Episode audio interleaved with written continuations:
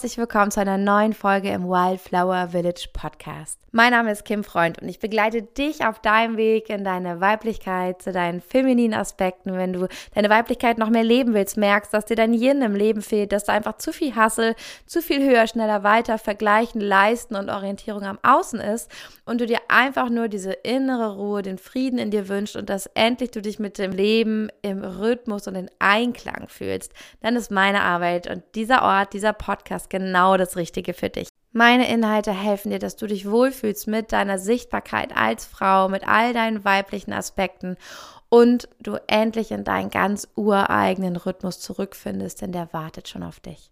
Diese Folge ist ein Instagram Live mit der lieben Dana Schwand. Du findest sie bei Instagram unter Dana Schwand mit DT am Ende.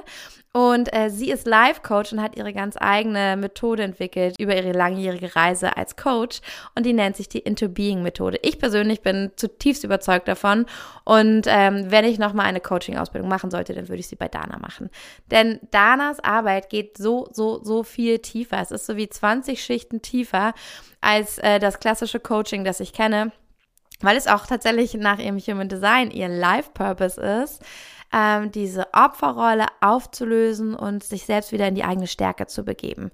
Und sie macht das so wunderbar, weil sie auch tatsächlich, auch als Freundin, ist sie einfach jemand, der immer einen Arsch tritt und sagt, jetzt komm raus aus deiner Opferrolle, schau hin, wo du das selbst kreiert hast und dann ändere das. Und sie hilft immer so sehr mit ihrer Methode, mit ihrer Art, die Welt zu sehen, dass man wirklich den Ursprung findet. Es ist so ein bisschen wie, ich mache das Theta Healing, das ist so das ganz sanfte mit dem Unterbewusstsein, wir programmieren um und es ist energetisch und Dana macht äh, die, ja, die Variante davon nicht so, äh, wie könnte ich sagen, nicht so Ariel, nicht so angelic, nicht so ähm, spirituell, sondern ganz, ganz geerdet und ähm, handfest. Und ich liebe das.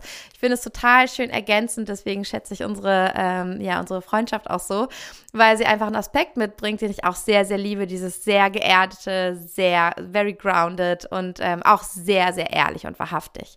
Und äh, das ist ein Wert, der mir sehr, sehr wichtig ist, weswegen ich ihre Arbeit so schätze, weil sie dafür sorgt, dass Menschen sich selbst endlich wahrhaftig anschauen, was passiert, um dann wirklich was verändern zu können. es geht deswegen auch so, so viel tiefer. Du wirst das merken in unserem Interview, wie tief wir plötzlich kommen und äh, wie Dana zeigt, dass man einfach hm, den Ursprung von dem, was in deinem Leben ist, was du vielleicht nicht mehr möchtest, was dich stört, Beziehungen, die irgendwie nicht laufen, wie du willst, oder jetzt speziell in diesem Interview haben wir drüber gesprochen, wenn wir das Gefühl haben, wir wollen uns irgendwie in unserer Weiblichkeit entfalten, mehr in der Mama-Rolle aufgehen oder äh, mehr feminine, sinnliche Aspekte, das Leben mehr genießen, uns mehr mit der Natur verbinden und wir werden vom Außen blockiert. Wir fühlen uns blockiert von unserer Familie, die das nicht mitmacht, ähm, Außenstehende, die uns verlachen dafür, wir fühlen uns unsicher und ähm, auch nicht ernst genommen. Und an dem Punkt kann man ansetzen, wo Dana auch ganz deutlich sagt, okay, das ist aber nicht dein Umfeld, das das macht, sondern es hat etwas mit dir zu tun. Und wie du das rausfindest, um es dann auch zu verändern, das erklärt Dana richtig, richtig toll in diesem Interview. Und deswegen empfehle ich dir es anzuhören. Es ist super, super viele Aha-Momente stecken da drin. Es haben auch schon ganz viele während äh, des Lives geschrieben, oh mein Gott, ich habe so viel gerade über mich verstanden und ich habe nur kurz reingehört und äh, es ist super potent. Mach dir gerne Notizen, drück gerne immer wieder Pause, lass das mal sacken, was da in dir hochkommt. Und, und das ist einfach eine Folge, die du wirklich immer wieder anhören kannst, weil du sie, glaube ich, immer wieder nochmal auf einem neuen Level verstehen wirst. Lass mich hinterher auch unbedingt wissen, wie es dir gefallen hat und was dein größter Aha-Moment war. Schreib's mir in unserer Telegram-Gruppe im Wildflower Village. Den Link findest du hier in den Show Notes. Ich freue mich so, wenn du dabei bist, weil ich nämlich im Moment gar nicht mehr bei Instagram bin und du nur da meinen Content bekommst und hier im Podcast. Deswegen, da gibt es eine ganz tolle Untergruppe zum Thema Podcast. Da kannst du mir all deine Fragen stellen und auch dein Feedback geben. Ich bin so gespannt, was du für dich aus dieser Folge mitnimmst. Möge diese Folge dir ganz viele Aha-Momente schenken und dir ganz viel Klarheit geben für deine eigenen Muster und die Geschichte, die du dir im Unterbewusstsein erzählst. Und ich wünsche dir jetzt ganz, ganz viel Spaß damit.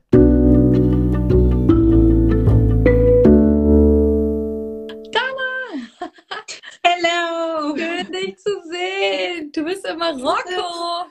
Ich bin in Marokko, in the sun.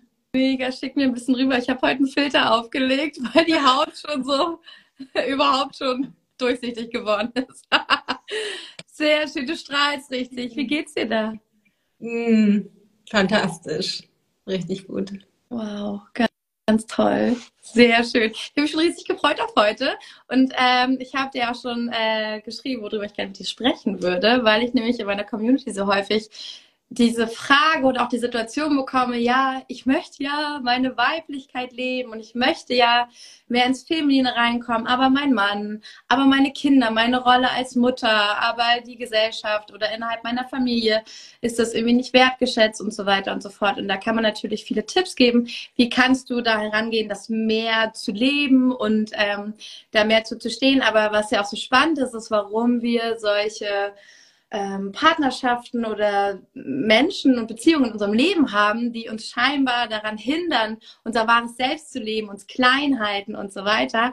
Und ich liebe ja deinen Ansatz sehr, ähm, so eine radikale Ehrlichkeit zu sich selbst und Eigenverantwortung zu übernehmen. Und ähm, wir hatten ja auch schon ein paar Gespräche abends am Tisch, wo, ich die, äh, wo ich die Medizin schlucken durfte. Und ich weiß, wie gut es funktioniert. Und äh, deswegen dachte ich, das kann ich einfach nur jedem empfehlen, was Dana, also wie du das siehst, wie du, wie du sowas was shiftest, da stehe ich voll dahinter und äh, da sprechen wir darüber. ich kann jedem empfehlen, sich mal bei mir an den Esstisch zu setzen. ja, auf jeden Fall. ja, aber ja, deswegen, also ähm, vielleicht starten wir also einmal an alle, die auch hier sind, wenn du äh, irgendwie eine Frage zu diesem Thema hast, so mein, mein wahres Selbstleben, aber in der Partnerschaft geht das gar nicht und und und. Ich bin ja vom Außen so blockiert. Äh, schreib hier auch gerne einmal rein oder wenn du das fühlen kannst und so siehst, ähm, dann haben wir bestimmt auch noch ein bisschen Input zum Quatschen und drauf eingehen. Aber ja, dann erstmal du, wie wo kennst du das selbst? Und ähm, das schon gar nicht. Ja, na klar. Also jetzt mal abgesehen von dem Thema Weiblichkeit, da müsste man wahrscheinlich nochmal definieren, was, was verstehe ich unter Weiblichkeit, wenn ich sage, ich würde gerne weiblich erleben. Aber mal abgesehen von Weiblichkeit kenne ich das natürlich zu denken. Mein Mann, Matthias, ist daran schuld, dass ich was auch immer glaube, leben zu wollen und nicht zu können. Er ist natürlich das Problem. Ja, ja, klar. Also das, ähm, das ist, glaube ich, einfach als allererstes Mal, es ist total normal, dass wir das alle denken weil die Menschen, die uns am nächsten stehen und uns in unserem Erwachsenenalter sind das meistens unsere Partner, Partnerinnen. Ähm, also gewählten Menschen, es gibt natürlich auch noch die Kinder, aber die, die gewählten Partner und Partnerinnen sind, aber die, die uns nächsten sind und die triggern den ganzen Bullshit aus der Kindheit. Und zwar nicht, weil die so sind, wie sie sind, sondern weil wir die ausgewählt haben, weil sie so perfekt zu unserem Bullshit passen. Und deswegen finde ich, es ist immer zumindest für mich leichter, Matthias da aus diesem Bild zu entlassen, dass er daran schuld ist, wenn ich verstehe, dass ich irgendwann in der Kindheit, weil meine Eltern so waren, wie sie waren, weil sie unbewusst waren und es nicht besser konnten, einfach dafür gesorgt haben, dass ich irgendwie angefangen habe zu glauben, es wäre sinnvoller, anders zu sein, als ich bin, weil dann ist es sicherer, ich bin mehr geliebt, ich bin mehr gewertschätzt, ich komme mehr so an, ich kann das besser kontrollieren, dass mir, dass ich nicht abgelehnt werde. Das heißt, die alle von uns, auch wenn die Wunden alle so ein bisschen unterschiedlich sind, aber tragen eben dieses in uns, dass wir irgendwann angefangen haben zu glauben, ich müsste anders sein, als ich bin, dann ist es sicherer. Und wenn wir dann im Erwachsenenalter loslaufen, finden wir jemanden, der zu diesem Muster passt. Das heißt, es muss jemand sein, der zu dem Muster passt. Ich muss für dich anders sein. Erst dann ist es sicher mit dir in unserer Beziehung.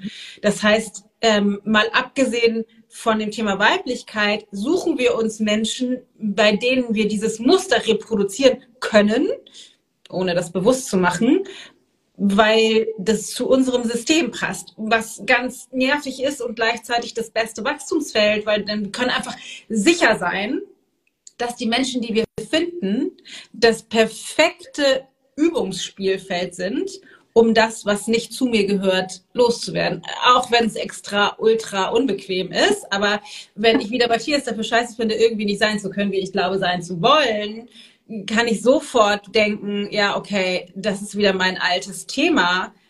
welche Nuance von diesem Thema ist es jetzt? Weil das spült es für mich hoch in die Sichtbarkeit, so dass ich damit sein kann. Was wir allerdings ja oft machen, ist dann an ihm rumzudoktern, damit es für mich besser wird oder an ihr, je nachdem, in welcher Partnerschaft wir leben. Das funktioniert halt nicht. Oder dann mich aus der Partnerschaft zu lösen, damit es für mich einfacher wird. Man muss nicht in der Partnerschaft bleiben, nur es wird vermutlich in der nächsten Partnerschaft auch nicht einfacher, wenn ich das, was bei mir ja, auf der Straßenseite nicht gelöst habe. Das ist wie mit dem reisen, man geht woanders hin, man zieht um, neuer Ort, neue Freunde und du steckst im gleichen Dilemma, wenn du nichts dazugelernt hast. Ja, ja.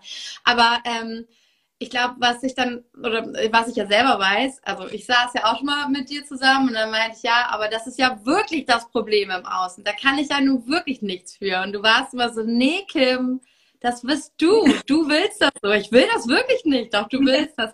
Also diesen Punkt, der absoluten Betriebsblindheit, ja. würde ich mal sagen. Also wo ich wirklich überzeugt bin, dass ich ja. das nicht bin.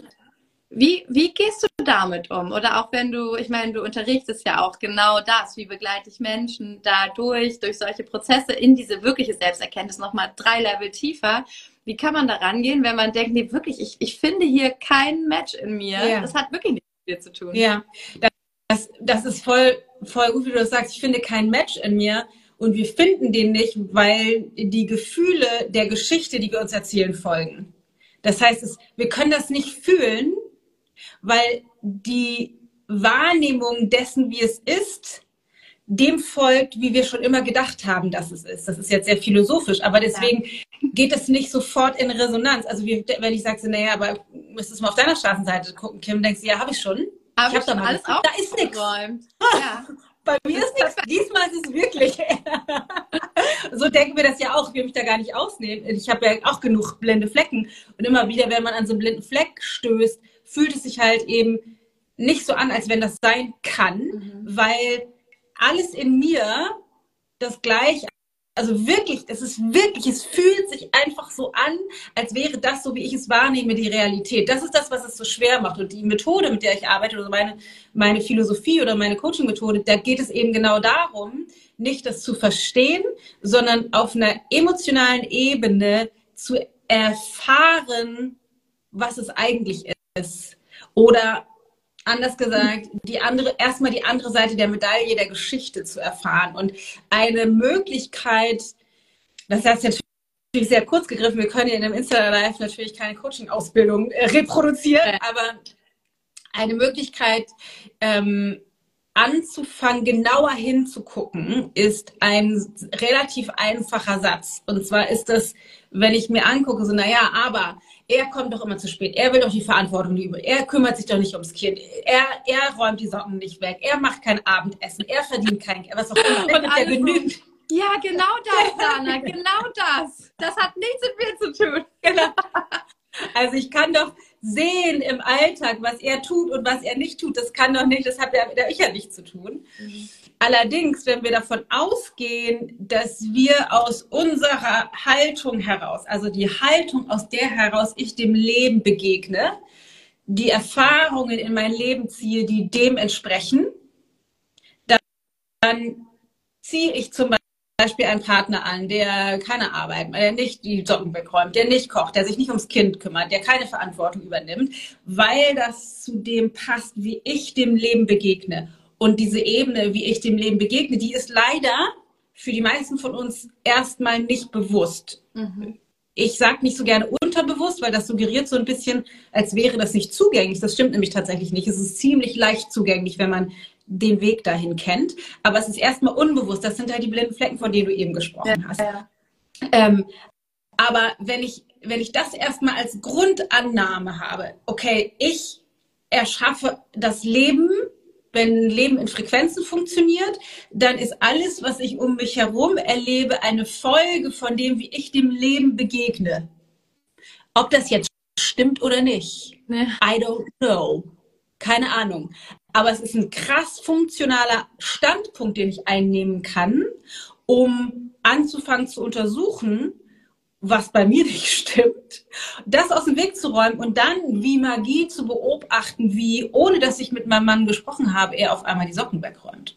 Und doch vor allem sich um das Kind kümmert, mir Blumen mitbringt. Denkst du, nee, ich habe her? Wie ja. kann das jetzt sein? Und der Satz, den ich gerne reingeben möchte, wo man so ein bisschen mit anfangen kann zu arbeiten, ist gemessen am Ergebnis. Das heißt, wenn ich gucke, mein Mann übernimmt keine Verantwortung. Wenn ich meine Realität erschaffen habe, will ich gemessen an dem Ergebnis, was ich erschaffen habe, einen Mann an meiner Seite haben, der keine Verantwortung übernimmt. Aber dann erzähl mir noch kurz die Geschichte. Du meintest, es gibt dahinter eine Geschichte, die ich wiederhole, ja. weswegen das so sein muss. Also ich wiederhole eigentlich nur meine Geschichte, ohne das bewusst zu wollen oder ja. ohne mich dafür bewusst zu entscheiden. Was wäre die Geschichte hinter dem Mann, der sich nicht ums Kind kümmert, der die Socken liegen ja. lässt, obwohl es tausendmal kackt und der nicht das Essen fertig macht und nicht pünktlich ja. ist? Das ist die Geschichte genau. aus meiner Kindheit. Die Geschichte gibt es halt nicht. Das ist so ein bisschen schwierig, weil es ist, jeder von uns erzählt sich super individuelle Geschichten bezogen auf die Situation und diese Geschichten, die wir uns erzählen, die schlussfolgern wir als Kind. Wir beobachten, wie funktioniert Papa, wie funktioniert Mama, wie funktionieren die miteinander, was, wer gewinnt und wer verliert. Wessen Liebe bin ich mir sicher? Welcher Liebe muss ich hinterherrennen? Wie sind die bezogen auf Geld? Wie sind die bezogen auf Intimität? Wie sind die bezogen auf Verantwortlichkeiten? Bezogen. Genau, Unterstützung. Und das heißt nicht, okay, mein Papa war so, der hat auch nicht die Socken weggeräumt, deswegen finde ich jetzt einen Partner, der die Socken auch nicht wegräumt. Das ist manchmal, ich sag mal, ein paar Schichten tiefer verborgen, also so wie, wie unser Verstand in dem Umfeld, in dem wir sind, uns die Geschichten zurechtlegt, ist super individuell. Das kann man alleine daran sehen, dass ähm, zwei Geschwister, Geschwister in der gleichen Suppe groß geworden sind, aber sich unterschiedliche Geschichten erzählen und unterschiedliche Erfahrungen kriegen. Ja. Ne, also und zu Hause alle drei. Genau. Einer von witzig, einer schockierend und einer kommt übers Trauma nicht hinweg. Genau. Das heißt, es ist komplett unterschiedlich. Ja. Deswegen bin ich auch ein Freund davon, nicht zu sagen, das haben meine Eltern mir mitgegeben, weil ich denke, hm, dann müsste das bei meiner Schwester ganz genauso sein. Ist aber nicht ganz genau. Sehr wir gut. sind sehr ja. unterschiedlich. Sehr Sondern ich gehe davon aus, wir als Eltern oder unsere Eltern bereiten sozusagen ein Buffet vor. Ich lege hier ein bisschen Bullshit und dann lege ich da noch mein Bullshit und hier lege ich nochmal mein Bullshit und dann legt mein Mann den ganzen Bullshit da drauf. Und die Kinder bedienen sich aktiv, nicht vorsätzlich und natürlich nicht bewusst, aber bedienen sich an den Dingen auf dem Buffet, die passen für die Erfahrung, für die wir hier sind. Mhm. So, also so ein bisschen schon so vor vorprogrammiert. Also ich weiß schon, was ich mir suchen werde im Leben irgendwie und wähle. Also das, was irgendwie zu. Ja, ich bin ein bisschen vorsichtig damit, weil das, also auch wenn ich, wenn ich daran individuell glaube, bin ich ein bisschen vorsichtig damit, weil ich arbeite ja mit dem Verstand von Menschen und der Verstand will Gründe finden, warum das, was Dana sagt, nicht sein kann damit meine, damit, damit ich weiterhin Recht behalte. Nicht, weil die mich doof finden, sondern weil der Verstand so funktioniert. Mhm. Deswegen bin ich, bin ich vorsichtig mit dieser Annahme, sondern würde immer eher sagen, ich bediene mich an dem Buffet bezogen auf das, was für meine Überlebensstrategie in dem Moment funktionaler ist. Also was für mich, ich, ne, ist, du kannst dir vorstellen, ich bediene mich sozusagen, ich nehme mir den Apfel vom Buffet und dann probiere ich den mal oder ich anders vielleicht noch leichter, ich nehme mir, da liegt ein Pulli und eine Unterhose und ein T-Shirt und, und ich nehme sozusagen mal das T-Shirt und ich probiere das mal an und gehe damit durch den Alltag und gucke, ob das passt oder nicht. Und wenn das passt zu dem, wie ich das Leben erlebe, dann behalte ich das an. Sag, super, mein T-Shirt perfekt. Mhm. Nehme ich noch die Hose und gucke, ob, nee, die passt nicht. Das nehme ich nicht. Das heißt, ich gucke sozusagen, womit wird es für mich sicherer? Das ist, ne, so ist unser Verstand designt. Ja. Der ist dazu da, unser Überleben zu sichern, evolutionär gesehen. Dem geht es nicht darum, dass wir glücklich sind, der möchte, dass wir überleben. Das heißt, wenn ich das T-Shirt anprobiere und merke, ah ja, so wird es sicherer. Wenn ich, wenn ich weiß, ähm, ich darf nicht laut sein, wenn ich nicht laut bin, dann läuft das hier alles geschmierter. Passt? Okay. Dann kann ich entweder noch wählen, ich möchte, dass es geschmierter läuft mhm. oder ich lasse mir überhaupt nichts erzählen. Dann nutze ich Lautstärke, was vielleicht meine Schwester nutzt zum Zurückflug, nutze ich als Rebellion, weil Lautstärke mit auf dem Buffet lag, aber wir das unterschiedlich einsetzen, weil es für mich sicherer wird, mhm. Wenn ich Rebellion nutze, bezogen auf Lautstärke. Und für meine Schwester wird es sicherer, wenn sie Rückzug nutzt, bezogen auf Lautstärke. Und jetzt zurück zu deiner ursprünglichen Frage. Welche Geschichte erzähle ich mir denn jetzt bezogen auf meinen Mann, wenn der die Socken liegen lässt? Im Detail weiß ich das natürlich nicht, weil es eben super individuell ist, wie die Geschichten sind, die wir uns erzählen. Aber was oft, und das ist natürlich jetzt pauschalisiert, aber an der Stelle mit reinspielt, ist, dass insbesondere wir Frauen irgendwie an irgendeinem Punkt uns irgendetwas vom Buffet nehmen, was rund um das Thema zirkelt. Ähm, es Männer sind einerseits, da gibt es zwei Seiten der Medaille, gefährlich. Die sind uns körperlich überlegen. Also es ist jetzt eine Bedrohung. Und zweitens sind die nicht ganz zurechnungsfähig, weil wir sind eigentlich die schlaueren Wesen auf diesem Planeten, wir Frauen. Bedeutet, ich, ich muss die als Schlussfolgerung irgendwie kontrollieren. Ja. Weil die sind einerseits dumm und zweitens uns körperlich überlegen ganz rein logisch bedeutet das, ich muss die irgendwie klein halten, ich muss die irgendwie kontrollieren. Was bedeutet, und da gibt es ganz unterschiedliche Geschichten zu, weil ich hatte, keine Ahnung, Missbrauch oder weil mein Vater war ein Weicher und meine Mutter hatte ihn eh unterm Scheffel und deswegen die Ehe war super stabil, deswegen hat es funktioniert. Oder mein Vater hat meine Mutter betrogen und sie dann verlassen und deswegen, also das kann ja, dazu nur ganz kurz, weil gerade schon äh, ein Mann kommentierte, okay, es geht ja noch um das Beispiel von dem Socken nicht wegräumenden Mann, der äh, für mich in meine Geschichte passt. Deswegen ist das ja auch die Geschichte der Person, die ja. einen Mann hat, der zu doof ist, seine Socken wegzuräumen. Also der das bestätigt. Das ist ja jetzt keine allgemeine Äußerung gerade, sondern nee. einfach, wir erzählen gerade die Geschichte dieser Person und warum sie vielleicht diese, diesen Mann gefunden hat, hätte auch eine Frau sein können, die die Socken nicht wegräumt.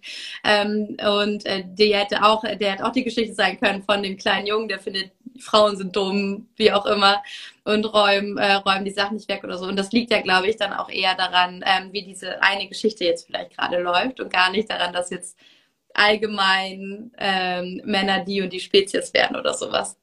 Nee, überhaupt gar nicht. Also ich bin tatsächlich auch nicht besonders gut im Socken wegräumen. muss ich mal kurz gestehen.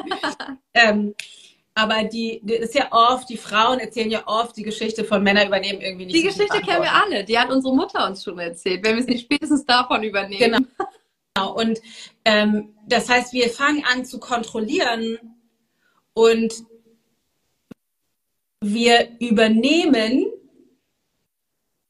die, die Kontrolle, die wir ausüben, bezogen auf die, die Männer bewirkt, dass wir uns in eine männliche Frequenz begeben. Mal ganz kurz zurückgedockt zu dem Thema, für das wir eigentlich oder auch unter anderem sozusagen hier sind, wie komme ich in meine Weiblichkeit? Weil, und das ist, war für mich ein riesen Aha, als ich das das erste Mal gehört habe, bemuttern ist eine männliche Frequenz. So absurd es auch scheint. Mutter sein nicht. Kinder empfangen, Kinder kriegen nicht. Aber bemuttern ist eine männliche Frequenz, weil weibliche Frequenzen sind Vertrauen, Empfangen, Zurücklehnen, Aufnehmen, Kreativität, Intuition. Und männliche Qualitäten sind direktiv, Grenzen setzen, Dinge erschaffen, nach außen gehen, eindringen, vorwärts gehen. Mhm. Das heißt, wenn ich bemuttere, räum deine Socken weg, geh ins Bett, putz dir die Zähne, hör jetzt damit auf, geh, mach dies, mach das. Das ist eine männliche Energie. Kontrolle, ja, ja, ist Organisation im Außen. Genau. Ja. Das heißt, sobald ich meinen Mann versuche klein zu halten und zu kontrollieren, wie ein Kind bemuttere, begebe ich mich in eine männliche Energie und reduziere seine männliche Energie. Könnte man mir fragen, kann ich das denn? Weil er lässt ja die Socken liegen. Ja, wenn ich davon ausgehe, dass ich das in mein Leben ziehe, was zu meiner Frequenz zu meinem Bullshit in meinem Kopf, zu meiner Konditionierung passt, muss, muss ich jemanden anziehen, der bemutterbar mhm. ist. Ich suche ja, ja. mir wahrscheinlich niemanden aus, der sagt, so Puppe, jetzt reicht's. Du erzählst mir nicht, wie das ist mit meinen Socken. ja. Weil so jemand passt nicht zu mir, das geht, das wird gleich gut. Nee, so jemanden würde ich da, dem würde ich mich gar nicht hingezogen fühlen. Mhm. Weil wir verlieben uns auch nur und fühlen uns zu jemandem hingezogen, wenn er zu unserem Mindfuck passt. Das heißt, wenn ich eben anfange, weil diese Geschichte kommt, ne, ist ja klar, dass Männer nicht, äh, keine Männer übernehmen sowieso keine Verantwortung. Wir Frauen müssen alles machen und die, die finden ja sowieso, ich sage immer gerne, die Butter hinter dem Joghurt im Kühlschrank nicht. Ich meine, jemand, der die Butter hinter dem Joghurt im Kühlschrank nicht findet, mal ehrlich, dem muss man schon sagen, geh mal ins Bett, kümmere dich jetzt mal um die Kinder, bring bitte noch eine Packung Milch mit. Du müsstest dich jetzt mal fertig machen, um loszugehen. Das heißt, wir wählen, mhm. ohne das mitzukriegen, uns die ganze Zeit in diesen Kontrollmodus in eine männliche Energie zu bringen. Mhm. Und deswegen ist auch, so sehr ich das achte und auch wirklich selber übe und nutze und praktiziere und wertschätze, alles, wo man sagt, du musst mehr, du musst mehr in deine weibliche Energie kommen, bezogen auf, du musst ein zyklisches Leben leben, was ich total, ich stehe da total hinter. Du machst, ich finde die Arbeit, die du machst, zum Beispiel total wichtig und total toll. Ähm, allerdings, wenn das die einzige Ebene ist, auf der ich mich der Weiblichkeit nähere, mhm. verpasse ich sozusagen die Ebene auf der die größte Möglichkeit besteht, mich als weibliches Wesen zu erleben, nämlich mit meinem Mann. Mhm. Und das ist tatsächlich sogar in, in, in homosexuellen Beziehungen. Es ist tatsächlich identisch genauso, weil es, wir alle haben ja beide Polaritäten. Ich meine, du weißt viel mehr von dem ganzen, ganzen Kram. Du weißt, du bist ja total tief drin, bezogen auf weibliche Energie und männliche Energie. Ich habe immer das Gefühl, ich äh, laufe noch in meinen Babyschuhen. ähm, deswegen, das, das, ne, du, du, du bist ja, du bist ja sehr verkörpert in deiner Weiblichkeit und in dem Angedocktsein an die Rhythmen der Natur und an die Urweiblichkeit und an die Mystik, die dahinter steht und die Intuition. Ich finde, du bist so das, das, das, das perfekte Beispiel dafür. Und doch haben wir dann manches Mal irgendwie Unterhaltungen bezogen auf diese Ebene in der Partnerschaft. Ja. Ähm, wo wir wahrscheinlich super uns zusammengefunden haben, weil ich kann von dir lernen, du kannst von mir lernen. Weil diese Ebene tatsächlich das Problem ist, ich, ein Experiment, was wir Frauen nicht machen wollen, was aber tatsächlich etwas wäre, ein, ein direkter Weg, der uns challenged, uns selbst in unserer Weiblichkeit herauszufordern, ist uns selbst zu verbieten, auch nur irgendetwas zu unserem Mann zu sagen, was bemuttert. Wenn wir im aber sagen, und, ja, das, das, das, das wirkt Wunder. Ich habe jetzt letztens, letztens hatten wir, wir sind ja gerade umgezogen, viel Stress, alle sind voll durcheinander mit dem Nervensystem. Und da sind wieder alte Verhaltensmuster eingerissen. Zu spät schlafen gehen, völlig überdreht, einfach auch zu viel zu tun. Und ich wurde wütend, weil ich immer wieder gehört habe, ja, ich komme auch, ich gehe heute auch endlich früh schlafen. Und ich habe das voll durchgezogen und dachte, hey, das tut mir so gut. Und morgens immer um fünf oder sechs aufstehen. Ich habe Zeit für mich, ich bin ein besserer Mensch und kann mehr in dieses Yin reingehen und dann ja. auch wirklich den Tag. Und dann am Abend diese maskuline Disziplin, ich gehe jetzt ins Bett, ich gehe jetzt schlafen, ich höre auf meinen Körper. Ja. Und ähm, war wütend, dass mein Partner das nicht gemacht hat. Und ich wurde so wütend. Und das ist eine ganz alte Wut, die ich kenne. Auch dieses, du bist nicht verlässlich, du hast gesagt, du gehst und ja. du gehst nicht und ich brauche dich aber, du musst mit mir Raum halten. Wo bist du dann morgen? Du bist morgen unausgeschlafen. Ich kann nicht mit dir rechnen. Ich habe das ja. Gefühl, alles allein zu machen. Die ganze Story ja. ging los. Die kenne ich. Und dann habe ich gedacht, was muss ich machen? Das ist genau das, was, ich, was du gerade sagst. Ich habe nämlich aufgehört, dass ich kontrolliere und es ist das Dümmste, was ich machen kann. Es ist sogar kontraproduktiv, ja. weil ich ihn ja in dieser äh, übernimmt keine Verantwortung halte, weil ich versuche für ihn zu übernehmen und sage, übrigens, du solltest jetzt ins Bett gehen. Und dann habe ich beschlossen, was ist das Beste, was ich tun kann? Ein offenes Herz haben und bedingungslos lieben. Und das übe ich sowieso gerade nochmal ganz doll. Da dachte ich, okay, bedingungslos. Was ist, wenn ich meinen Mann lieben kann, auch wenn er dann schlafen geht, wenn er will, was ja eigentlich sein gutes Recht ist. Da sollte man sich gut überlegen, ob man seinem Mann das erlaubt, finde ich. ja, aber ich dachte so, hä, wie geil. Und dann musste ich auch über mich selber lachen, dachte so, was mache ich eigentlich? Und ich dachte die ganze Zeit, ich bin voll im Recht. Das, der ist doch erwachsen, Mensch. Und der ist auch erwachsen genug, um dann morgen trotzdem Verantwortung zu übernehmen. Fertig. Und das habe ich ja von dir. Ich äh, darf zuerst vertrauen, bevor der Beweis kommt, dass ich vertrauen kann. Und ähm, habe das gemacht Und ich habe einfach drei Abende nichts gesagt und auch nichts gefühlt. Ich habe mir verboten, wütend zu sein. Ich habe an mir gearbeitet, gesagt, lass es los. Wo ist dein offenes Herz? Wie fühlt es sich an, wenn du ihn liebst und dich freust, wenn du morgen mit ihm aufwachst, dich auf den Tag freust, du nicht denkst, was alles jetzt deswegen schieflaufen wird? Was ist dann? Und dann bin ich irgendwann so eingeschlafen, drei Tage nur, drei Tage. Auf einmal erzählt mir übrigens, ich habe mir gestern diese Masterclass angeschaut, von der du mir erzählt hast seit zwei Wochen. Weiß nicht, kam einfach drauf, die anzuschauen. Das hat alles in mir geschiftet. Also ich werde jetzt das und das. Ich habe übrigens schon die Brotdosen gepackt, ich habe schon dies gemacht, ich habe das organisiert. Da möchte ich gerne pünktlicher sein und das und das und das. Und ich war so, du hast die Masterclass geguckt. Und das Witzige ist, das, was ich gemacht habe, hatte ja nichts damit zu tun, dass ich ihn jetzt zu einem hilfreicheren Partner in meinem Haushalt mache, sondern ich habe, was hat mir gefehlt? Mir hat mein offenes Herz und meine bedingungslose Liebe gefehlt oder auch einfach, hey, wenn ich das doch will, eine gute Struktur morgen, was kann ich denn machen? Was wäre denn, wenn ich alleinerziehend wäre oder er wäre einfach eine Woche nicht da? Da würde ich das genau, da würde ich das super hinkriegen und ich wäre nicht wütend, dass keiner ja. da ist. So, es ist ja voll gut, dass du das sagst. Super, dass du das sagst, weil genau das ist nämlich was, das, was uns anders sein lässt, wenn er da ist, als wäre er nicht da. Ja.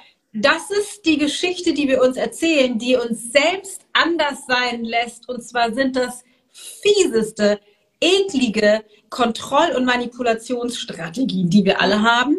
Aber da sind wir halt in der Verstrickung und nicht in der echten Begegnung. Eben, und ich habe gemerkt, dass ich anders ja. werde. Ich bin ineffizient.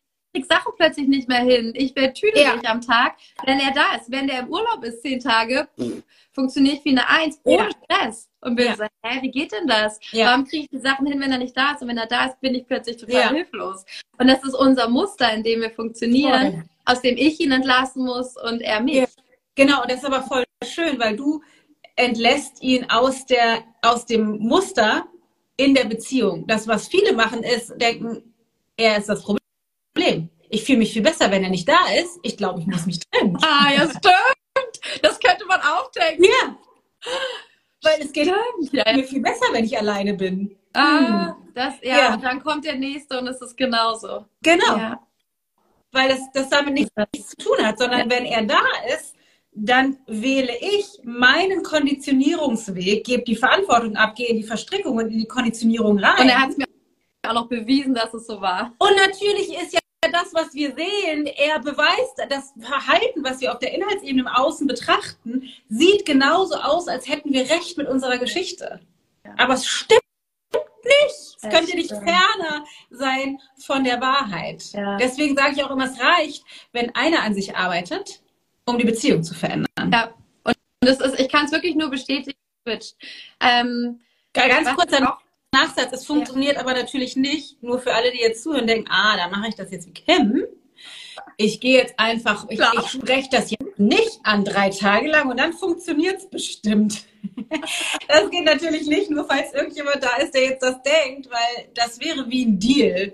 Dann du, weil du bist ja, du hast ja wirklich das losgelassen. Du hast ihn entlassen daraus. Es wäre auch okay gewesen, wenn er die nächsten drei Jahre noch später ins Bett gegangen wäre.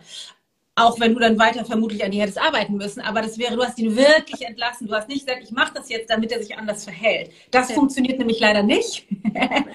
Weil dann, dann, dann tun wir nur so, als würden wir ihn entlassen, tun das aber insgeheim gar nicht. Und es geht nie darum, wie das aussieht, was wir tun. Es geht immer um die Wahrheit, die darunter liegt. Das ist das, was das Leben erschafft. Und das ist das, was uns eben oft nicht bewusst ist. Aber deswegen ist das, was so machtvoll, was du getan hast, weil du halt wirklich die Arbeit gemacht hast, in dir die Arbeit gemacht hast. Und dann ist das wie Magie. Krass. Der hat den Workshop geguckt, der hat die Brotdosen gepackt. Ja. Crazy. Wirklich. Und das Schöne ist, das habe ich aber inzwischen schon gelernt, ähm, wenn ich an mir selber arbeite, das ist ja auch was, was mit dem Täterhealing und auch überhaupt mit so Seelenverträgen, wenn wir daran arbeiten, oder erzähle ich auch viel immer drüber, wenn wir das anschauen, dass wir merken, dass wir können niemanden verändern. Wir können nichts drehen am Außen. Aber ähm, in uns ist irgendwas damit ja noch ein Match, resoniert noch was damit. Und wir haben so Verabredungen auf einer tieferen Ebene, wo wir gesagt haben, cool, also das, das, was du Kacke findest, kann ich richtig gut und das, was ich richtig scheiße finde, kannst du richtig gut. Lass uns mal treffen und vielleicht lernen wir was drauf und vielleicht hauen wir uns so die Köpfe ein. Aber auf jeden Fall sind wir dem nochmal begegnet. Du bist mein bester Spiegel. Und das irgendwie zu, also wenn ich das mal mit in meine Beziehung nehme, und ich hatte mal einen Punkt auch andersrum, habe ich gemerkt, dass ich benutzt wurde für das Muster des anderen. Da saß ich auf dem Sofa und habe gedacht, hä, wieso, wenn mein, wenn mein Mann reinkommt, werde ich so ein hilfloses Kind. Bei niemandem brauche ich mehr Hilfe. Bei niemandem, das war ich mal. Ich war mal, musste gerettet werden, brauchte viel Hilfe. Nur wenn der da ist, bin ich plötzlich, ich weiß nicht, wie das geht und ich werde unsicher und dachte, ich fühle mich so ganz klein. Was ist das? Und dann bin ich zu ihm in die Küche und meinte, was ist das? Bei keinem meiner Freunde würde ich so dastehen oder so antworten wie du, äh, wie wenn du da bist. Ich glaube, du brauchst mich klein. Ich glaube, du brauchst es aus irgendeinem Grund, dass ich klein und hilflos bin. Und weißt du was? Ich bin nicht mehr dazu bereit. Ich möchte, dass du mich daraus entlässt. Weil ich bin viel größer und stärker geworden in der letzten Zeit, nur in deiner Nähe nicht. Ich möchte das nicht mehr. Ich möchte jetzt auch bei dir groß und stark sein können. Kannst du das aushalten? Und können wir mal gucken, was jetzt bei dir abgeht, warum du das vielleicht nicht willst. Und dann manchmal so, nö, stimmt doch gar nicht. Ich will doch, dass Frauen in meiner Nähe groß und stark. Und irgendwann kam wir drauf, was es war. Und dann haben wir da echt gestanden und er meinte, okay, ich entlasse dich daraus. Du musst nicht mehr klein sein und ich muss dich nicht mehr retten. Du darfst jetzt so groß sein und selbstständig, wie du willst. Ich war so, Dankeschön. Und habe dann auch noch was entdeckt und habe gesagt, ich entlasse dich aus dem und dem, mich klein zu halten und mich zu testen, brauche ich auch nicht mehr. Und das war so ein Gamechanger in unserer Energie. Das war vor, glaube drei Jahren, fast vier Jahren. Und es hat so viel geschiftet und wir sind danach wie andere Menschen gegenüber gewesen. Also man kann es sogar bewusst, je nachdem welches Gegenüber man hat, kann man sogar bewusst drüber reden, wenn man es merkt. Also man kann spüren, wenn ich einen Film für jemand anderen abfahre, weil ich plötzlich mit dieser einen Person komplett anders bin als mit allen anderen. Oder wie siehst du das? Nicht ähm, ja, ich würde, also ich, ich stimme dir total zu und ich würde wahrscheinlich sogar noch einen Schritt weiter gehen, weil wenn ich mich auch nur einer Person gegenüber immer noch so verhalte, das ist ja wie so klassisch wie zum Beispiel mit unseren mhm. Eltern. Wir sind eigentlich ja. anders, aber wenn wir zu Hause sind, verhalten wir, wir uns wieder wie unser zwölfjähriges Selbst irgendwie. Ähm, das heißt, es kann halt mit bestimmten Menschen, Herkunftsfamilie oder auch mit einzelnen Menschen so sein, dann würde ich aber immer sagen, weil ich gucke immer von meiner eigenen Straßenseite aus, die Person hat da garantiert auch was mit zu tun, aber das hat mit, also dass, dass die ihren Film fährt, berührt mich nur, wenn ich da noch mit was mit zu tun habe. Das mhm. heißt, es gibt ja tausende von Menschen da draußen, die ihre Filme fahren, die mich gar nicht berühren. Also wenn das mich irgendwie noch berührt, dann liegt es daran, dass bei mir noch irgendwas auf der Straßenseite verborgen ist, was nicht ähm, was ich noch nicht sehen kann. Und es ist halt total schön zu hören, dass es bei dir geklappt hat mit in der Kommunikation. Wahrscheinlich, weil du auch bewusst bist in der Kommunikation. Aber er ist ja erstmal in Widerstand gegangen. Mhm. Weil das, was passiert, und deswegen ist, ist meine Herangehensweise in der Nuance anders. Das, was passiert, ist, wenn wir sagen, du musst mich aus dem Vertrag entlassen, weil bei anderen bin ich gar nicht mehr so, dann ist automatisch die Verantwortung oder so, wie wir es eigentlich denken und fühlen, die Schuld, dass es mir so geht bei dir. Mhm. Und selbst wenn ein Teil davon wahr ist, weil die Person auch einen Film fährt, der zu meinem passt, war das auch meiner. war es auch deiner, aber ist es vor allen Dingen wirklich, ich würde sowas sagen wie die Königsdisziplin, ich sage es jetzt mal ein bisschen überzogen, einen Vorwurf an den Kopf geknallt zu bekommen und auf den Vorwurf nicht zu reagieren, sondern auf die Inhaltsebene. Also den Vorwurf zu schlucken und trotzdem zu sagen, ah, ich denke da mal drüber nach. Also das ist was, was ich mit meinen Leuten trainiere, zum Beispiel in der Ausbildung, zu sagen, so, boah, was du gerade gesagt hast, war total vorwurfsvoll, das finde ich nicht okay. Und ich kann aber hören, dass da was dran ist. Ich muss dann, also dass da vielleicht was dran ist. Mhm. Also mich von dem Vorwurf abzugrenzen, aber trotzdem, trotzdem zu hören, was gesagt wurde, weil das, wir, die meisten von uns sind nicht bewusst genug, wenn wir einen Vorwurf hören, auch noch zu hören, was gesagt wird. Und der Panikmodus an, ja, ja. Genau, es geht sofort der Widerstand, deswegen sind über mir, was du berichtet hast. Deswegen ähm, nicht nur, weil die Kommunikation dann schwieriger wird, aber eben auch, weil das nicht die ganze Wahrheit ist, sondern weil bei uns auf der Straßenseite, wenn uns etwas triggert, bedeutet das, irgendetwas im Außen ist so, dass ich meine Wunde berühre. Und dann wäre eher die Frage, okay, warum bin ich eigentlich, mache ich mich bei ihm immer noch so klein? Mhm. Was ist bei mir eigentlich? Und du hast gesagt, du hast auch noch was anerkannt. Meine Vermutung oder jetzt mal unabhängig von dem Beispiel ist, dass dann da irgendetwas ist von, ich habe ihn noch auf den Sockel gehoben oder bei ihm habe ich irgendwie noch er muss lassen. Er genau. ist der, der entscheidet. Genau. Ja, und ja. er, er, ist, er ist der, der entscheidet, kommt aus der Haltung von derjenigen, die sich klein macht. Ja, ja. ja, ja. Deswegen ist das, also deswegen stimmt es total und es hat ja super funktioniert. Mhm. Und der nächste Schritt wäre sozusagen, immer wenn wir sowas fühlen, oh krass, bei der Person bin ich anders, da muss irgendwas bei der Person sein. Das stimmt vermutlich ist da irgendetwas in der Frequenz oder in dem, wie wir uns treffen. Es ist nur für mich irrelevant, was bei der Person ist, weil meine Lernaufgabe ist immer, für mich zu gucken, okay, wie kann ich da raustreten, wissend, wenn ich raustrete, öffnet das die Tür für die andere Person auch rauszutreten und wir begegnen uns auf einer neuen Ebene. Oder wenn die Person keinen Bock hat auf Evolution, dann hat sich diese Beziehung erfüllt. Yes. Meistens ist die Einladung, weil wir die ja auch aus einem Gefängnis entlassen. Meistens fühlt sich das befreiend an. Ich würde sagen, in sowas wie, weiß ich nicht, 95 Prozent der Fälle, wirklich, also so, ähm, egal wie, wie schwierig und herausfordernd die Beziehung schon war, wie, wie viele Jahre schon böses Blut geflossen ist, wenn wir wirklich die Person entlassen in Liebe, so wie du das jetzt mit Darius gemacht hast, dann ist die Einladung immer, weil, die, weil sich das für die in der Beziehung zu uns freier anfühlt, auch zu sehen, okay, und bei mir war das und das. Und selbst wenn die das bei sich nicht sehen, ist es für uns nicht mehr schlimm, weil wir sind rausgetreten. Ja. Dann ist das wie die anderen Leute, die uns auf der Straße begegnen, die uns nicht mehr triggern. Ja. Aber es ist ja so schön, weil wenn du sagst, genau das ähm, unterrichtest du ja. Und ich mag es ja, dein, mm, diese Perspektive, die du da immer noch mit reinbringst und diese pure Eigenverantwortung ist ja auch, äh, ist ja auch in meinem, in meinem äh, Human Design Tor so die Hauptsache, ja. die Verantwortung, um kein Opfer zu sein, um wirklich in Freiheit ja. zu kommen. Das kenne ich auch. Wir haben, glaube ich, letztens rausgefunden, sehr ähnliches Chart, ne? nur ein bisschen ja. gedreht. Aber ja, ja ähm, da verstehen wir uns sehr gut drin. Ähm, finde ich so schön, wenn du sagst, ja, und das, das bringst du halt auch bei, wie man eben nicht weiter schießt, sondern eine Pause reinbekommt und die Fähigkeit entwickelt, sich selbst den Raum zu halten, mhm. obwohl jemand anders einen vielleicht gerade angreift oder es vielleicht auch schwierig ist und dann daraus dann doch wieder eine objektivere oder eine konstruktivere Ebene zu schaffen und wirklich eine Lösung zu finden. Also wirklich ja. eine Weiterentwicklung, eine Lösung zu finden. Und ja, ähm, ja also für mich, wenn du das erzählst, klingt es für mich, dass es, wenn alle Leute sagen, sie wünschen sich eine bessere Welt. Ich sage auch immer, dann lern GFK. Du wünschst dir eine bessere Welt, lerne gewaltfreie Kommunikation. Lerne anders zu kommunizieren, lerne durchzuatmen, lerne die Sachen nicht so persönlich zu nehmen. Und im Grunde ist es ja das, was man bei dir in der Coaching-Ausbildung mitbekommt, oder? Die diese mh, hm, Beziehungsebene völlig zu verändern und ja. auch anders halten zu können, oder? Raum für andere Reaktionen zu geben. Ja, ja, ja, total. Also ich bin immer ein bisschen vorsichtig mit GFK, weil ich da nicht. Du machst es nicht. Nein, nein. Nee, genau. Ja, ja. Weil ich und ich, ich, also bestimmte Aspekte von denen, also bestimmte Aspekte, von denen ich glaube und ich bin, das ist sehr gefährliches Halbwissen. Anna. Vorsichtig. Das wird die aufgezeichnet. Genau.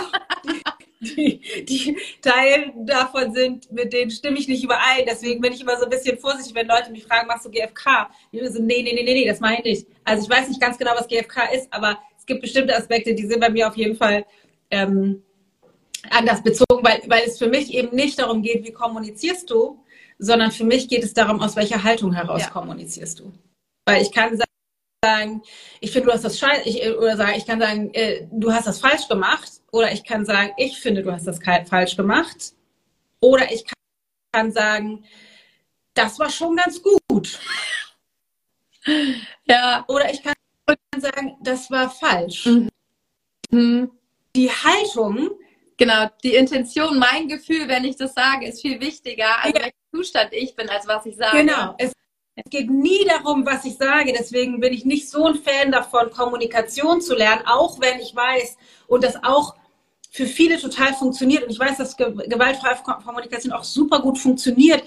Und für mich ist es immer so, das ist für mich sowas wie, das könnte der erste Schritt sein, um Zugang zu finden zu dem, was eigentlich ja. darunter liegt. Aber das ist nicht die, also in meiner Philosophie ist das nicht die Ebene, um die es geht, weil es geht nicht darum, was du sagst, es geht darum, aus welcher Haltung du heraus es sagst. Oder was du nicht sagst. Es geht darum, aus welcher Haltung heraus du es nicht sagst. Oder was du tust oder nicht ja. tust. Es geht immer um die Haltung, aus der heraus du dem Leben begegnest, die sozusagen das in dein Leben zieht, was passt. Gemessen am Ergebnis scheine ich das so zu wollen. So schön. Ja, also quasi, wenn ich in einer Beziehung oder in einer Situation stecke und das Gefühl habe, ich und die Gesellschaft oder ich und äh, die Person neben mir, ich kann mich eigentlich möchte, oh, ich kann mich nicht frei entfalten, so wie ich das eigentlich möchte oder meine oder will. Und ich weiß jetzt, was ich machen kann, aber die Umsetzung gelingt nicht. Dann sollte ich jetzt als erstes gucken, wie, wie würdest du das formulieren? Was ist das Erste, was ich jetzt schaue? Du müsste als erstes gucken, erstmal die Verantwortung dafür übernehmen, dass das Ergebnis, was ich bisher in meinem Leben habe, genau das ist, was ich in Anführungsstrichen wollte, nicht bewusst, mhm. aber was ich in mein Leben ziehen wollte, weil es mich sicher fühlen lässt. Auch wenn es sich scheiße anfühlt, ist das sozusagen, das ist der erste Schritt. Gemessen am Ergebnis scheine ich das so zu wollen. Wie kann das sein? Weil es ist ja nicht das, was ich bewusst will. Das ist das aller, allererste. Und das, wenn ich dann anfange, das verändern zu wollen, geht es nicht darum, wie kann ich das jetzt anders machen, sondern aus welcher Haltung heraus will ich dem begegnen. Und das ist immer ähm, Verantwortlichkeit, wenn ich davon ausgehe, ich habe das erschaffen. Und das ist ein bisschen kurz gegriffen, weil so stimmt das natürlich nicht. Ähm, aber um das mal sozusagen so ein bisschen zu vereinfachen. Wenn ich davon ausgehe, ich habe das erschaffen, was müsste ich in mir verändern, um dann den nächsten Schritt zu tun? Das heißt, wie du das, genau wie du das gemacht hast, wenn ich mich scheiße fühle, weil Darius nicht ins Bett geht. Es ist nicht so, wie kann ich ihn dazu bringen, ins Bett zu gehen, sondern gemessen am Ergebnis scheine ich zu wollen, dass er nicht ins Bett geht und ich ihn scheiße finden kann. Ich fühle mich scheiße, weil er irgendwie ist. Das scheine ich aus irgendeinem Grund erschaffen zu wollen. Mhm. Okay, das heißt, ich halte ihn in der Verstrickung, ich bin da irgendwie, gebe ich meine Macht ja an ihn ab. Ja, Und dann zu gucken, okay, wenn ich bisher dachte, mir kann es nur gut gehen, wenn er ins Bett geht, glaube ich ja, dass es mir besser geht, wenn er das, wenn er irgendwas tut und nicht, wenn ich etwas für mich tue. Also was, was kann ich tun für mich? Aus welcher Haltung heraus kann ich mir begegnen? Damit es mir gut geht und was hat das für eine Implikation bezogen auf ihn, wenn ich wieder die Verantwortung zu mir zurücknehme, wie kann ich für mich sorgen? Wie kann ich für mich ins Bett gehen, früh aufstehen, in meinen Rhythmus kommen, meine, mich nähern, meine Kraft kommen? Was hat das für eine Implikation auf meine Haltung bezogen auf ihn? Kann ich ihm auch erlauben, seinen Weg zu gehen? Hm. Und andersrum ist es vielleicht, dass ich an dem Punkt merke, oh, stimmt, das ist ja sowieso mein Problem im Leben ich kann mich gar nicht nähren oder da müsste ich mich jetzt echt mit mir auseinandersetzen. Das tut mir mehr weh, als ein Arschloch als Mann zu haben. Ja, oder sowas. Eine groß, da, da, die, Wahrscheinlichkeit ist groß, dass sowas mit hochkommt. Ja.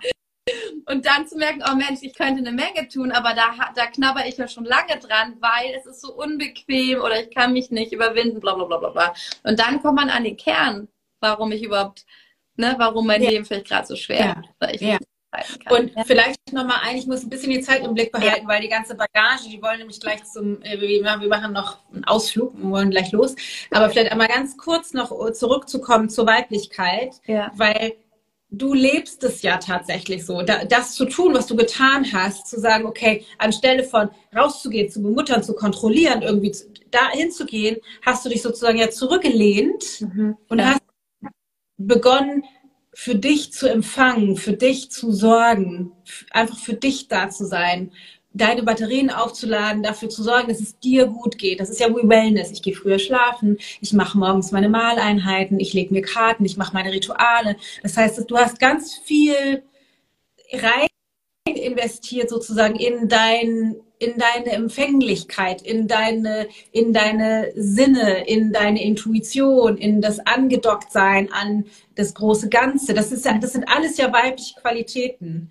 Das heißt, du hast dich zurückgelehnt in deine Weiblichkeit und dadurch in der Polarität, in der du dir mit Darius begegnest. Und das ist ein, da sind wir in einem, ich sage immer, in so einem energetischen, in, in Energie energetischen Einheit. Das heißt, wenn du die Energie, die Frequenz shiftest und Raum ausdehnst in deiner Weiblichkeit, wird Platz frei in der männlichen Frequenz in eurer Einheit. Und dann denkt er, ich gucke mir mal den Workshop an, ich mache schon mal die Butterbrote hier fertig und mach das alle. Ja. Weil der Raum auf einmal da ist, weil du hast ja vorher Raum eingenommen in der männlichen Energie. Ja, mit der also, Kontrolle. Und überhaupt, überhaupt, weil du rumkontrolliert hast und bemuttert hast. Und die, das ist, das ist halt ein, ein riesengroßer Schiff. Das heißt, einerseits hast du diese ganzen fantastischen Tools, die die Weiblichkeit nähren, aber du hast auch den, die, den Weg der Verantwortlichkeit gewählt für deine, für die weibliche Frequenz und hast ihn sozusagen entlassen, ähm, weil damit machst du ihn, also indem du oder indem wir kontrollieren und bemuttern, zwingen wir den anderen in einen Zustand von Empfang. Ja, von Kontrolle. Ja, ja. Also wir, du zwingst oder wir zwingen die Männer in eine, ich sag mal, weibliche Energie, ja. weshalb wir dann ja auch die als Weicheier abstempeln, weil die nicht mehr losgehen und Geld verdienen und Verantwortung übernehmen. Diese ganzen sind sowas, weil wir sie durch das Kontrollieren, weil das eine männliche Energie ist, durch das Bemuttern, zwingen wir sie in eine weibliche Energie. Und dann werden die halt. Und dann ist auch kein Platz mehr für meine Weiblichkeit. Genau, und dann ist kein Platz mehr für deine Weiblichkeit. Ja, ich da. das heißt, wir können halt ihm sozusagen so lange wir wollen rumdoktoren. 17.17 Uhr. 17. Ein Gruß von den. Jetzt kommt die Wahrheit. Ja, mein Sohn ist um 17.17 Uhr 17 geboren. Oh. Ähm, ja, ähm, das heißt, wir, wir können noch so lange sozusagen an ihm rumdoktoren. Solange wir doktoren, kann es nichts werden. Mit der Weiblichkeit. Kann es nichts werden mit der Weiblichkeit, weil wir das Rumdoktoren bedeutet, wir sind in der männlichen Energie. Ja. Es schließt sich aus. Und das ist halt die große Herausforderung, weil das, was du getan hast, ist ja nicht leicht. Es ist ja nicht leicht nee. zu sagen, ich erlaube ihm, seinen Weg zu gehen. Ich erlaube ihm, spät ins Bett zu gehen. Ich erlaube ihm, unausgeschlafen zu sein. Ich erlaube ihm, das zu tun. Ich, ne, so, und lehne mich zurück und investiere in mich. Das ist ja nicht leicht. Aber das ist das, wo die eigentliche Kraft herkommt und auch der Raum entsteht. Und wir müssen das tun, auch unabhängig davon, ob er in absehbarer Zeit wählt, mehr männlichen Raum einzunehmen. Ja. Weil wenn wir immer mit so einem halben Auge schielen, ob er es jetzt auch tut. Ja, da mache ich nicht weiter. nee, aber sind wir leider nicht mehr. Mein, ich habe mir selbst erfüllt. Ich habe Weiblichkeit für mich gelebt. Genau. Dafür brauche ich keinen Mann an meiner Seite, der mir das erlaubt. Entweder mache ich, also ist auch die, nicht die Frage, mache ich das, also was mache ich, sondern einfach mach doch das Richtige. Du weißt doch selber, was jetzt richtig wäre, quasi. Geh doch den Weg, ja. So einfach, wie es klingt. Ich danke dir, Dana. Es war ganz toll. Ich werde das im Podcast auch nochmal hochladen oh, ja. mit deiner Erlaubnis. Ja, ja ich glaube, da freuen. Und äh, magst du noch mal kurz, weil wir es ein paar Mal angeschnitten an deine Ausbildung. Wie, wie heißt die? Wie komme ich da hin? Wie kann ich das denn finden? Ja, klar. Ähm, also die Ausbildung ist die, ist die Into Being Coaching Ausbildung. Into Being ist sozusagen die Philosophie, ähm, die Methode, mit der ich arbeite, die ich quasi selbst erschaffen habe, wenn man so möchte. Ich auch der Liebe. Finde ich. Äh, ja, ähm, würde ich auch gerne nochmal lernen in der Tiefe. Ja. Ja, genau. Es geht ins Sein, into being. Die, das ist die, die tiefere Absicht, ins Sein zu kommen. Und genau, es ist eine Coaching-Ausbildung. Das heißt, es ist ein riesengroßer Teil ist das Aufräumen der eigenen Straßenseite, weil, wie wir heute schon festgestellt haben, ist einfach eine ganze Menge Bullshit auf unserer eigenen Straßenseite, den wir nicht sehen.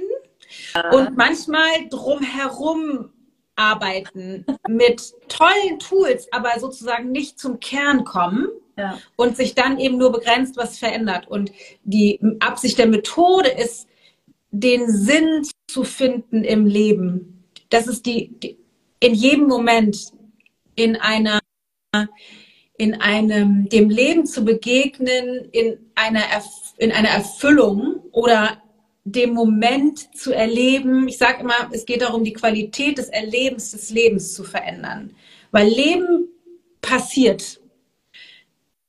Und manchmal ist es schön und manchmal ist es scheiße. Aber es geht um die Qualität, in der ich, auch wenn es scheiße ist, das Leben erleben kann. Das heißt, ein Großteil der Ausbildung oder der Methode gilt dem eigenen Bullshit. Weil ich nur mit Menschen arbeiten kann, auf der Ebene, auf der ich mein Bewusstsein entwickelt habe. Weil wenn ich das nicht sehe, dann kann ich das auch bei dir nicht sehen. Deswegen bist du mir den eigenen Scheiß aufräumen. Deswegen ist das ein großer Teil. Und wir machen das die ganze Zeit parallel, arbeiten sozusagen auf der eigenen Ebene, mit auf der Ebene des Coachings und zusätzlich auf einer Metaebene sozusagen auf allen. Das heißt, man kommt auch aufgeräumt bei dir da raus aus der Ausbildung. Auf jeden richtig Fall. Es ist auch ordentlich unangenehm. Da freuen sich, glaube ich, einige in der Community, weil sie wissen, dass da das größte Gold drin ist. ja, genau. Ja, genau. Wir starten im April, ist jetzt die dritte Runde. Ähm, ja, ich würde immer großmäulig behaupten, es ist eine der besten Coaching-Ausbildungen, die es gibt auf der Welt tatsächlich. Es gibt so krass tolle ähm, Methoden in unterschiedlichsten Facetten und ich glaube, das, was oft als Coaching bezeichnet wird, ist nicht unbedingt Coaching, sondern es ist eher sowas wie Mentoring.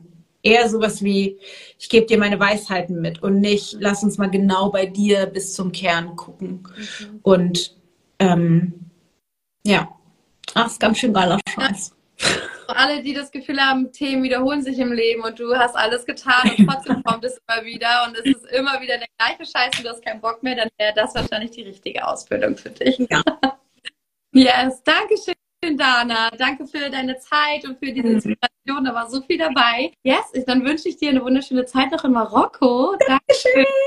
Und äh, viel Freude beim Start der Ausbildung und allen, die jetzt sich noch entscheiden, mit reinzuhüpfen, auch ganz viel Freude. Und ähm, ich glaube, irgendwann ruft mich auch mal wieder, nochmal eine Ausbildung zu machen und da bist du auf jeden Fall ganz oben auf meiner Liste.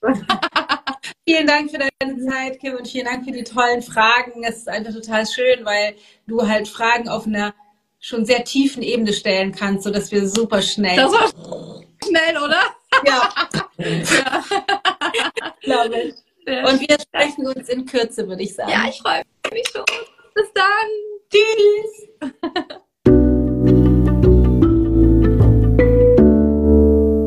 Love, wie hat es dir gefallen? Was hast du für dich mitgenommen? Ich bin so gespannt von dir zu hören. Ich fand es ein total wertvolles Interview. Auch ich habe es mir beim Schneiden nochmal angehört und wieder was Neues noch darin entdeckt. Ähm, ja, kannst dir nur empfehlen, es dir immer wieder anzuhören, dir diese Folge wirklich abzuspeichern und teile sie so gern mit all den Freundinnen, Kolleginnen, Schwestern, deiner Mutter, Tante, Oma, wenn du das Gefühl hast, da stecken Antworten für sie drin auf Themen, die sie gerade total bewegen oder auch im Unklaren lassen und dass sie dadurch ja, zu ihrer inneren Wahrheit einfach finden kann, um dann wirklich auch gestärkt voranzuschreiten und etwas zu verändern. Generell kannst du diesen Podcast immer weiterempfehlen. Ich freue mich so darüber, wenn noch mehr Frauen davon profitieren können, denn ich gebe ja regelmäßig regelmäßig so viel Input raus, den hätte ich auch in Masterclasses und Kurse stecken können, äh, die man nur bezahlt bekommt. Aber mir ist es so wichtig, dass all das Wissen auch so an die Frauen kommt und dass jeder Zugriff darauf hat und ähm, sich wirklich weiterentwickeln kann und nicht nur mit einem dicken Portemonnaie.